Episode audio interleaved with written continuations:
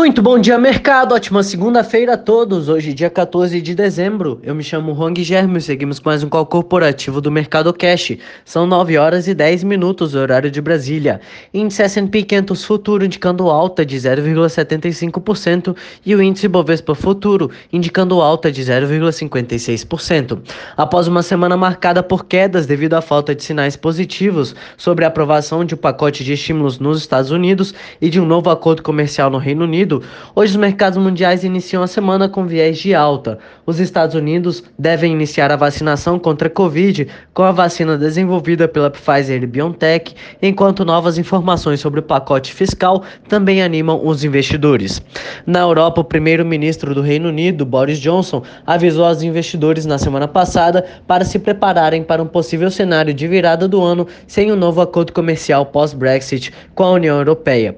O atual acordo vence no dia 31 de dezembro e o prazo final para as negociações era no domingo, dia 13. Mas no próprio domingo, Boris Johnson e a presidente da Comissão Europeia, Ursula von der Leyen, concordaram em prorrogar as negociações. Além disso, a Alemanha anunciou que vai manter um lockdown total durante o período do Natal em resposta ao aumento do número de casos e mortes pela doença Covid-19. Também foi divulgada a pesquisa Produção Industrial Mensal na zona do euro, a, relativa a outubro. Houve alta de 2,1% em comparação com o mês anterior, frente à expectativa de analistas de alta de 2%. Na comparação com outubro do ano passado, houve queda de 3,8%, frente a uma expectativa dos analistas de queda de 4,4%. O Eurostox opera em alta de 1,25%, Alemanha sobe 1,30%, Paris opera em alta de 1,17%, Milão sobe 1,28% e Reino Unido opera em alta de 0,45%. Nos Estados Unidos, a FDA, agência responsável pela regulamentação de medicamentos, autorizou o uso emergencial da vacina desenvolvida pela parceria entre Pfizer e BioNTech. O diretor do Centro para Controle de Doenças assinou um acordo com as empresas que permitirá que as imunizações se iniciem oficialmente nesta segunda para pessoas com 16 anos ou mais. Entre os primeiros recebem a vacina devem ser os trabalhadores da linha de frente de, da saúde e os residentes de asilos.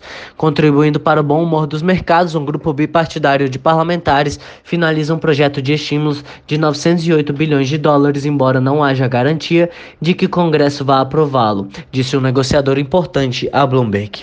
No mercado asiático, o índice de Xangai fechou em alta de 0,66, Hong Kong em queda de 0,44% e Tóquio em alta de 0,30%. Entre as commodities, os contratos futuros do minério de ferro negociados na Bolsa de Dalian fecharam em alta de 3,21% a 147,61 dólares e o petróleo Brent opera em alta de 1,20% a 50,57 dólares. No cenário corporativo, temos notícias da Oi, Vivo, TIM e Claro, em que a Oi realiza nesta segunda o leilão da sua rede móvel. A preferência da compra é do consórcio entre Vivo, TIM e Claro, que fizeram uma proposta firme de 16,5 bilhões de reais. Outra candidata é a Highline do Brasil, que chegou a apresentar uma proposta formal cujo valor exato não foi revelado. Com a potencial divisão da Oi Imóvel, o setor deve se reconfigurar da seguinte maneira: Vivo sai com 33% para 37% em participação no mercado, 30, a TIM de 23% para 32% e, claro, de 26% para 29%. Cogna. A Cogna estima que seu desempenho operacional médio, medido pelo EBITDA recorrente neste ano, vá a 1 bilhão de reais com geração de caixa operacional pós-investimentos, alcançando 230 milhões de reais, de acordo com o fato relevante da segunda-feira.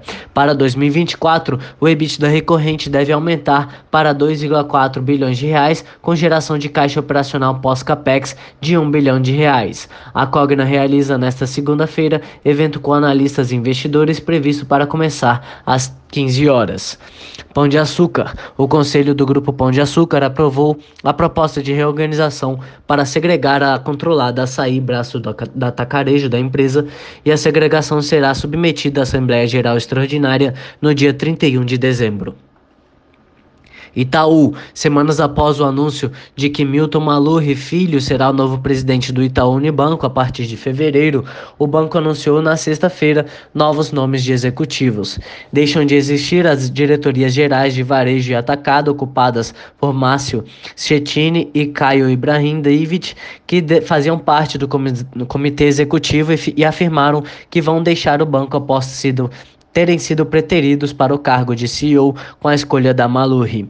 A Alexandro Broidel a, será o diretor financeiro do banco, responsável pelas áreas de finanças e relações com investidores, ativos imobiliários, bem como área, pelas áreas de patrimônio, compras e ativos.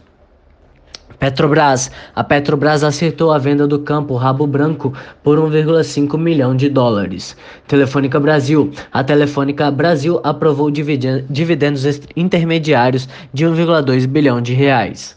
Gafisa e Iven. O, o CAD aprovou sem restrições a compra do Hotel Fazano Itaim pela Gafisa. O empreendimento pertencia à Tabeperá, a Taperepá, controlada pela Iven, e o acordo foi anunciado no início de novembro. O valor da transação é de 310 milhões de reais envolvendo os imóveis que compõem o Hotel Fazano Itaim, um restaurante de 32 estúdios.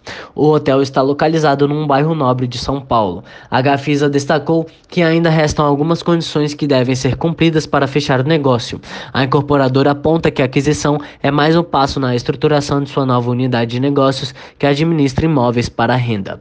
Por hora, estas são as principais notícias. Desejo a todos um excelente dia e ótimos negócios. Um forte abraço.